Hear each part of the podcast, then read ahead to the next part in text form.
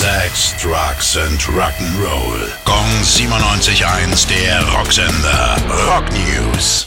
Charlie Watts von den Rolling Stones ist gestorben. Schon vor einigen Wochen hatte er bekannt gegeben, dass er bei der diesjährigen Tour nicht am Schlagzeug sitzen würde. Davor hatte er in 58 Jahren keine einzige Show verpasst. Seine bedeutende Rolle wird offensichtlich, wenn man die bestürzten Reaktionen aus der Rockwelt hört. Lars Ulrich verneigt sich mit den Worten, Danke, dass du wirklich jeden Rock'n'Roll-Drummer der Welt inspiriert hast. Tom Morello ist sich sicher, ohne den Rhythmus, Stil und den Vibe dieses unglaublichen Musikers wäre Rock'n'Roll nicht Rock'n'Roll. Joan Jett beschreibt ihn als den elegantesten und würdevollsten Drummer. Und für Paul McCartney ist klar, er war ein wundervoller Mann und für die Stones ein Fels in der Brandung. Charlie Watts wurde 80 Jahre alt.